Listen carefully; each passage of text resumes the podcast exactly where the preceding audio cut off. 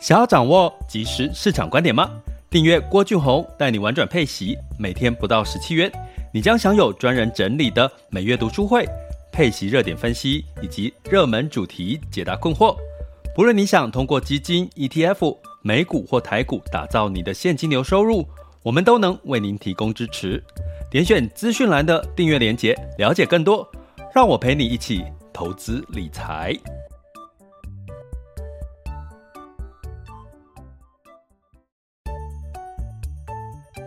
想要掌握即时市场观点吗？订阅郭俊宏带你玩转配息，每天不到十七元，你将享有专人整理的每月读书会、配息热点分析以及热门主题解答困惑。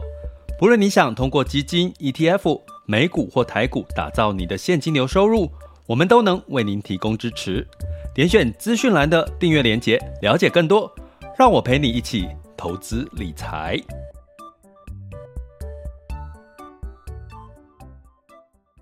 各位亲爱的学员以及听友们，大家中午好、下午好、晚上好。今天来到了二零二二年的四月七日，哦，周四的中午十二点左右。那在这个四月份呢，已经正式进入到了这个升息的一个循环，哈。那干扰因素有什么呢？四月份当然就是有升息，再加上缩表。五月份预计五月份缩表，哈，那缩表的力道是比升息大。然后再加上这个通膨的压力，哦，再加上这个俄乌情势仍然还没有正式的解决，再加上什么样的利空消息呢？比如说接下来呢要公布第一季的财报，哦，从美国或者是呃台湾的股股票公司哈个股哈。要陆续公布第一季的财报，然后再加上已经有很多的国家，它的领先指标已经出现了这个下滑的情况，包含台湾。目前呢，呃，仅领先指标还是在一个比较向上的一个呃趋势呢，就是美国齁。所以呢，你会看到四月份的干扰齁，可能不下于三月份。不过呢。在三月份，我们可以定调是恐慌性的一个卖压。大家知道，俄乌战争嘛，它是一种恐慌，不知道战争会发生什么事情，是没有办法被控制的。可是回到了升息，回到了基本面，它就可以被控制了，哈，可以被这个央行或者是联准会哈去决定，哈，升息的幅度，哈，或者是缩表的幅度，哈，来因应这个市场的变化，哈，所以它的恐慌呢就没有像战争来的那么大，哈。所以呢，在四月份虽然是仍然是波动大的一个月份，可是呢，我们可能就不用特别的担心这个恐慌所带来的一个卖压吼。那这个恐慌的卖压呢，其实恐慌就是来自于人性吼。我先来讲一个题外话，我们今天的主题要讲这个四月份升息循环，我们已经有一段时间没有聊配息。基金哈配息标的一个多元资产配息标的里面的三大产业跟持股哈，它因应生意循环，它到底是一个亮点还是是好还是不好哈？那为什么这段时间我们没有在聊配息的基金哈，或者是配息的标的太多的琢磨哈，或以息养股？其实原因是因为，其实配息标的在这个恐慌的时候，它反而是你不用特别再去特别去看它，因为它其实就是我们的核心资产嘛。因为它就算是市场的波动涨跌，它持有的标的，它持有的这个大型的这个价值成长股，通常也都相对会比较抗跌哈。所以这段时间大家应该也可以感受得到，配息标的其实跌幅。并没有像这个呃一般的个股哈，或者是所有的股票的跌幅来的相对抗跌了哈。那什么原因？我们今天也来稍微做个说明哈。那呃，在这个稍早之前，其实我跟这个一些学员去做过一对一的这个咨询哈。呃，对于一些投资上面他们的一些看法，或者是他们的疑惑哈。那呃，其实呢，我在跟他们聊完之后，我通常。咨询完之后，我都有一个感受哈，什么感受？就是说，其实很多学员在问我问题的时候，其实我可以感受得到，都是一种害怕跟担心。比如说，害怕什么呢？市场涨多了怎么办？是不是涨多了，是不是就要赎回？害怕涨多了就跌回去？诶，跌多了也害怕，就是涨多了也害怕，跌多了也害怕。你有没有这种心态？涨多了害怕是哎、会涨太多了又跌回去啊，那如果跌多了又害怕是不是会继续下跌？所以呢，其实很多的事情，包含我们的 podcast，包含我们的这个网校，都其实都在陪伴大家解决这个害怕、担忧的这个情绪哈。因为呢，其实害怕、担忧呢，会让我们因为不要不想再害怕、担忧而去做一些决策。可是这个决决策，当你这个害怕跟担忧。结束之后，你可能回头想，哎，可能好像不需要这样做，吼，好像有点后悔，吼，就好像什么呢？就好像我们人在这个跟人家吵架的时候啊，当你生气跟生气跟人家吵架的时候，它其实就是一个呃一种情绪，对不对？恐惧、害怕也是一种情绪，那生气也是一个情绪。我们用生气来对比，当你生气的时候，你当下讲的话，气话。其实你是不是通常很容易就是会会就是事后会后悔，讲出一些哎，我当初怎么会讲出这种话，这么伤人的话？其实害怕也是，害怕也是当下的情绪会让你说，哎呀，好恐怖哦，赶快赶快赶快赶快卖掉，或者是赶快赶快赶快买，像呃最近的这个金融股表现的不错哈，那有一位学员就跟我分享，他今天就去这个呃去看了关注了一些这个金融股哈，那呃当然他做的事情是这个这个在涨的时候他去追涨哈，那当然像今天的盘势呢，金融股就就涨了，后来稍微稍微涨幅修稍微修正一点，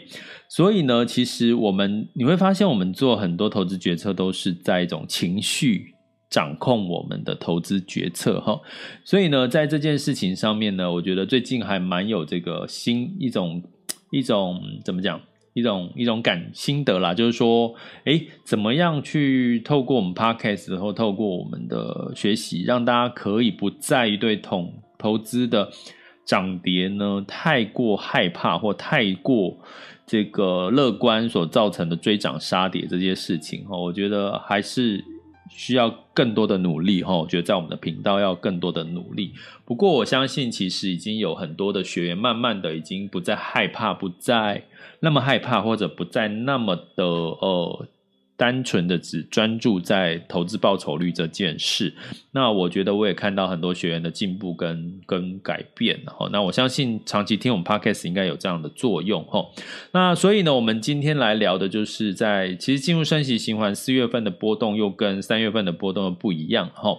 呃，有很多的波动原因，包含疫情，包含这个供应链持续中断，俄乌战争，再加上通膨升息缩表哈。所以呢，我为什么那么久没有聊？配息基金、多元资产配置的基金呢，是因为其实它就稳稳的，你就不太需要去管它，长期配置、核心配置。哈，那我们今天来聊说，那已经进入到升息循环阶段，到底这些多元资产，所以什么叫多元资产的配息基金？就是说，它可能同时有股票，同时又有债券，哈。同时有股有债，那可能有一些这个避险的动作的选择权的交易哈。那通常目前的这个多元资产配置的基金，它的配息率大概会落在差不多七到这个将近十个 percent 的一个配息率哈。那所以我们就从里面呢来找一下哈，我们最常就是投资到比如说美股的这个。呃，股票类型的资产的配息基金，哈，或者是比较是全球型的配息资产的配息基金，我们来看一下他们的这个持股的标的，哈，到底有哪些，哈？那我们是不是更可以清楚说，四月份其实到底要不要再持续的持有配息基金？因为我相信四月份应该会有人再来问我说，老师，老师，我这个配息基金要不要？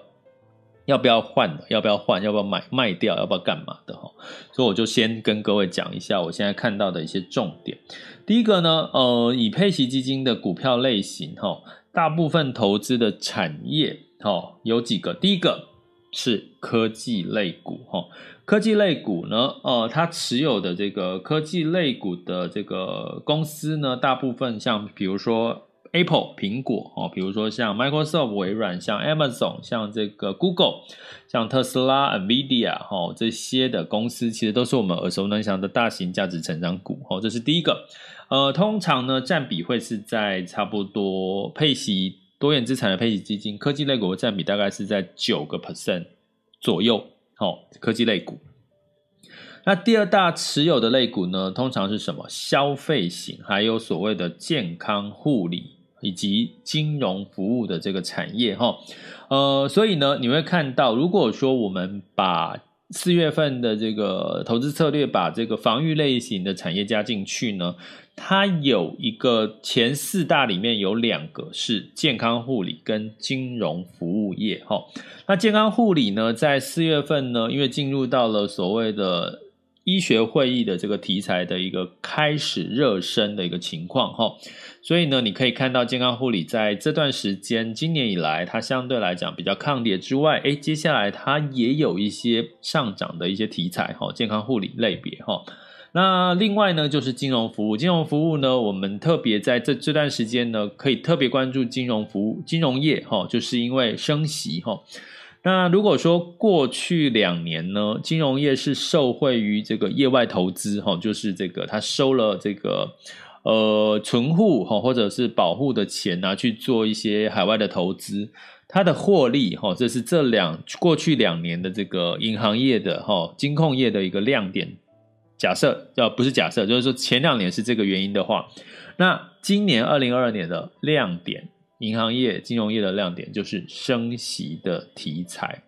那呃，如果业外投资呢？从一家公司的财务报表，它是属于什么？它是属于这个哦，业外投资不是本业嘛？哈，那本业呢，就是在银行端、金控端，就是所谓的套获利，获利的空间就是来自于升息。哈，什么叫升息？也就是说，今天房贷利率升息，因为升息，房贷利率调升，哎，银行就多赚了一些钱。哦，比如说哦，今天呢，呃，借款你存款利率呢有一个 percent 好了，可是它的信用贷款借款的利率有来到三哎到七到八个 percent，因为升息，它这些利率也调高了哎，那对于银行来讲就是什么？它就是一个所谓的获利增加的一个来源哈。所以在最近，如果你看到金融股表现的不错，或者是在媒体上面看到金融股的表现呢，其实都是跟升息这个题材有关系哈。所以金融股呃，金融服务业也是在。配息多元资产配息类股票类型的前四大，好，刚刚讲第一大是科技比例，好，第二大是这个第后面三大是消费、健康护理跟金融服务。不过呢，消费类型就可能在第四月份之后可能会比较辛苦，因为升息嘛。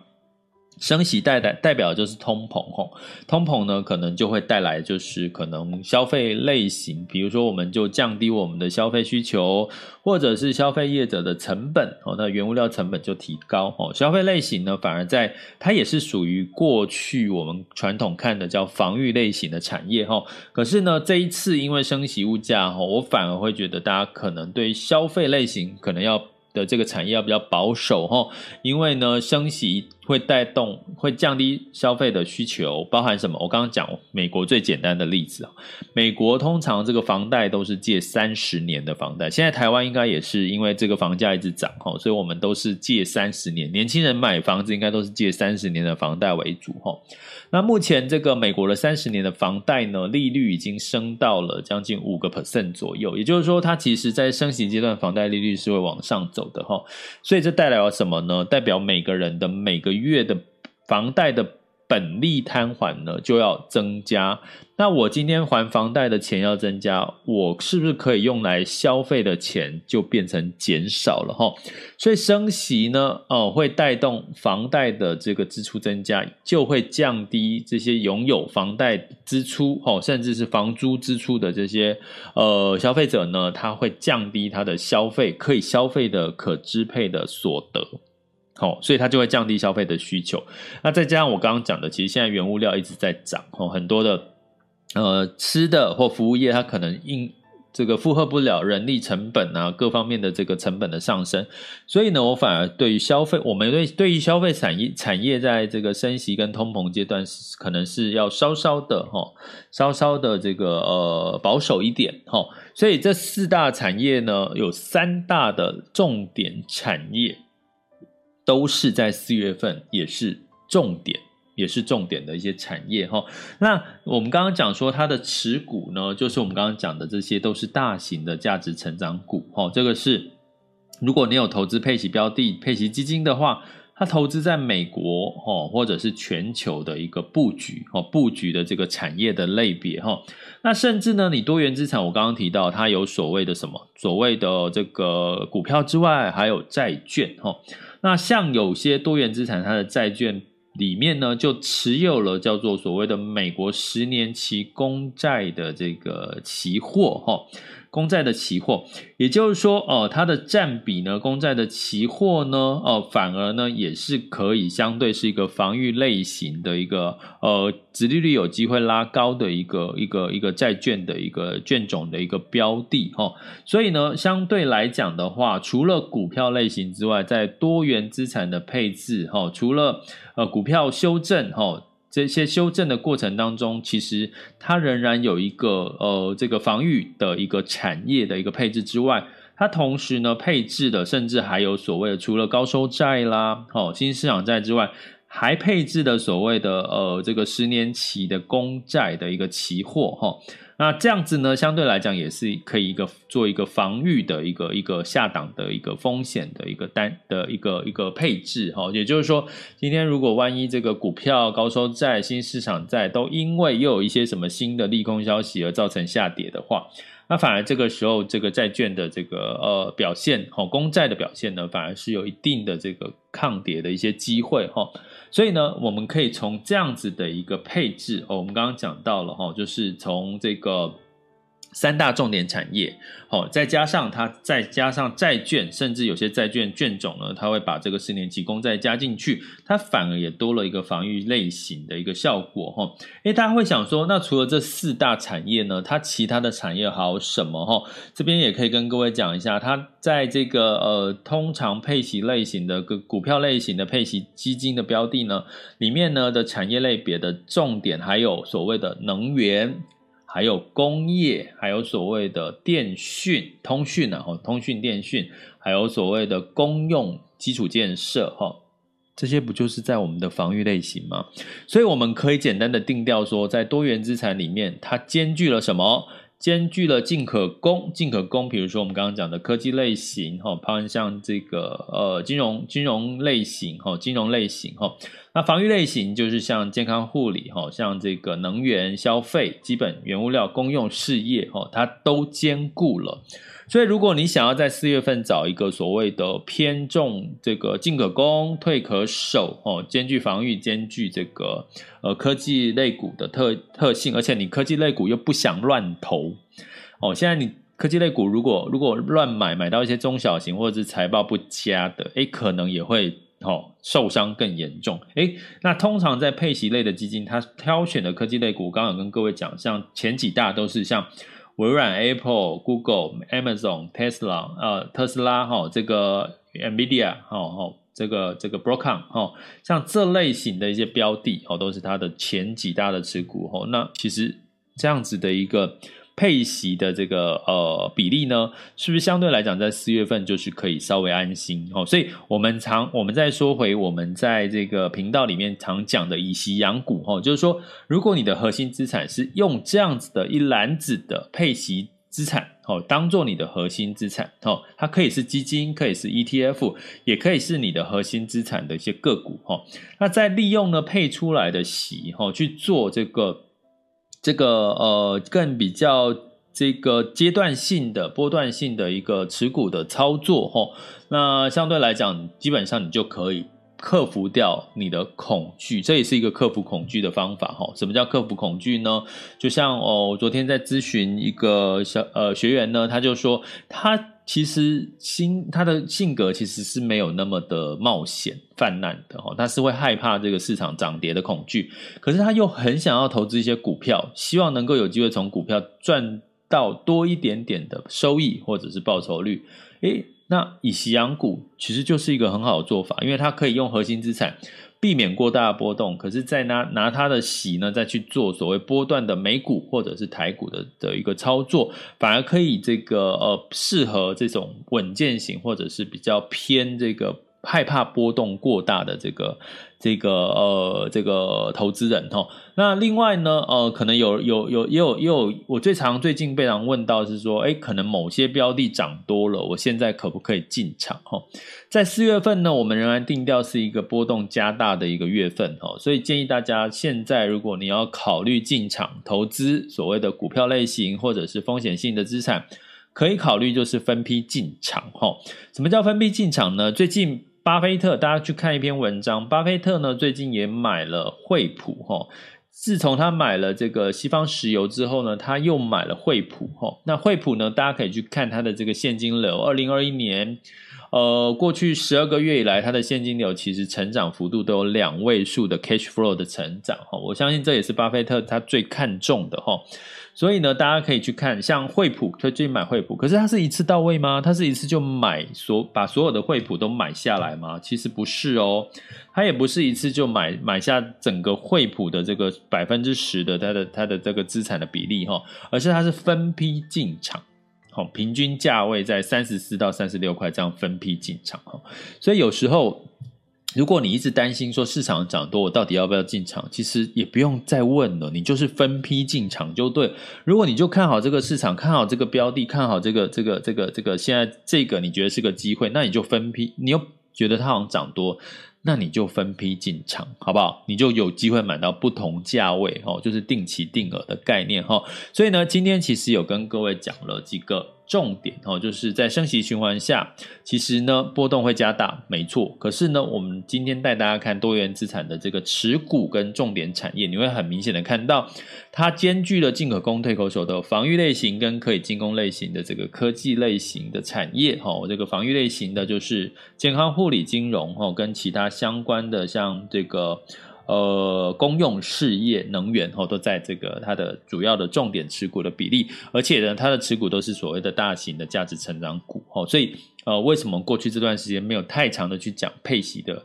基金，是因为它就放着稳稳的放着哦，跌跌，如果跌多了，恐慌造成跌多，你就适度的分批进场，就拉高你的配息率，其实就是一个很好的一个做法了哈。所以哦，就是怎么做哦，就是刚刚提到的哦。适适度的以息养股，或者是分批进场，所谓的这个你的核心资产这个配息标的，其实都会是在四月份一个很好的做法。那也欢迎大家，就是我们四月份其实也非常精彩哈，要带着大家去做泰弱留强哈，这个手中的这个投资组合的泰弱留强。那另外呢，我们也会在用读书会的方式去教大家用台股来做示范，这个高值利率。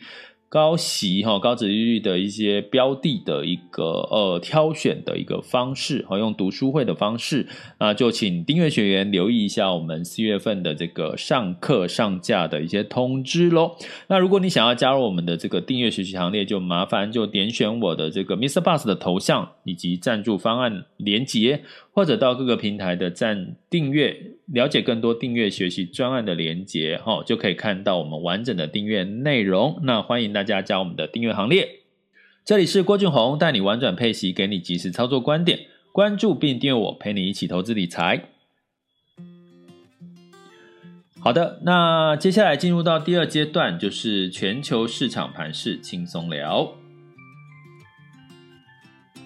现在是二零二二年的四月七日的十二点二十三分，哦，中午十二点二十三分。那在这个 VIX 恐慌指数，今日 VIX 恐慌指数是微微的上升到二十四点一五。当下现在的 VIX 恐慌指数是二十二点一零，哈，都有微幅的上升了，哈。那这个上升呢，当然就是对市场对升息缩表的担忧。那十年期美债殖利率来到了二点五七五一，哈。那值得留意的是。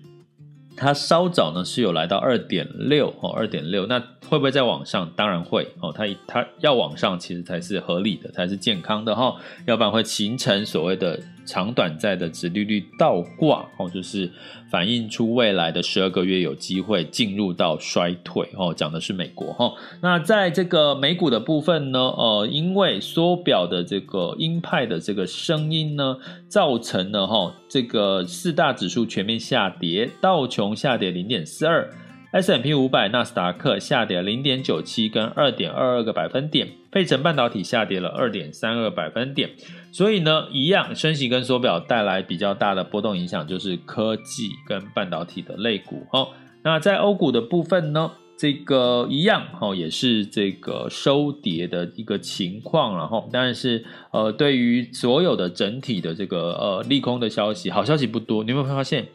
最近有什么好消息吗？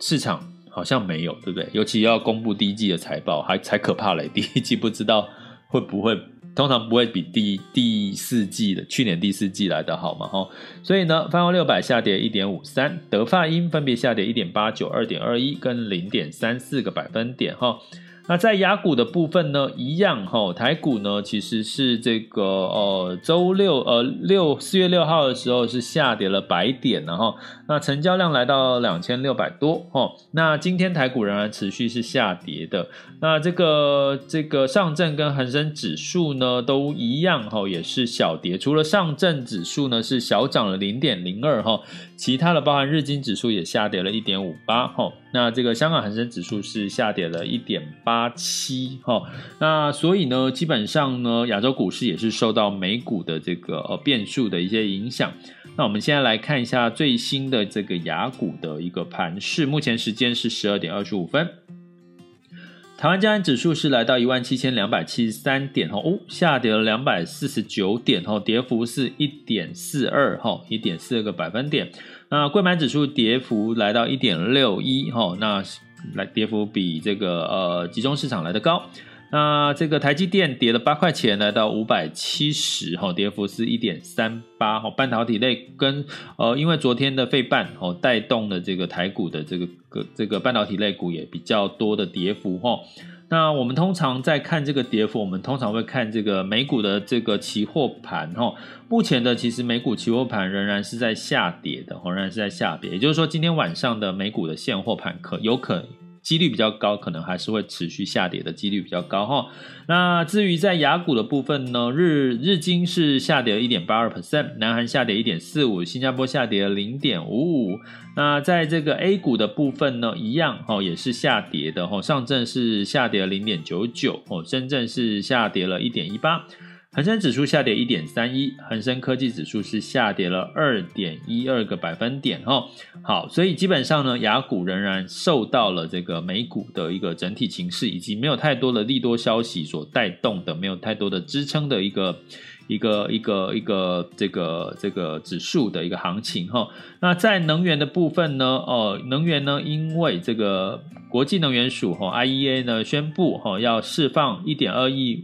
的这个原油储备哈，一点二亿桶的这个原油储备，所以呢，在这个供给意外。有机会增加的情况下，造成布兰特原油下跌了五点二 percent，来到了一百零一点零七。哈，最近的资金也是都在撤出能源哦。我们在周一，呃，不是昨天，哦，就是这一集的。前一集的 podcast 有提到哈，其实这个资金有在撤出能源类股的一个情一个一个倾向趋势哈。那在金价的部分呢，也因为美国美元升息呃升息带动美元强势的关系，所以金价下跌了零点二 percent，来到了一千九百二十三点一美元每盎司哈。那在汇市的部分呢，美元就升息了哈，升息跟缩表带动美元的强势。美元指数来到九十九点六二九六哈，美元兑台币是二十八点七六，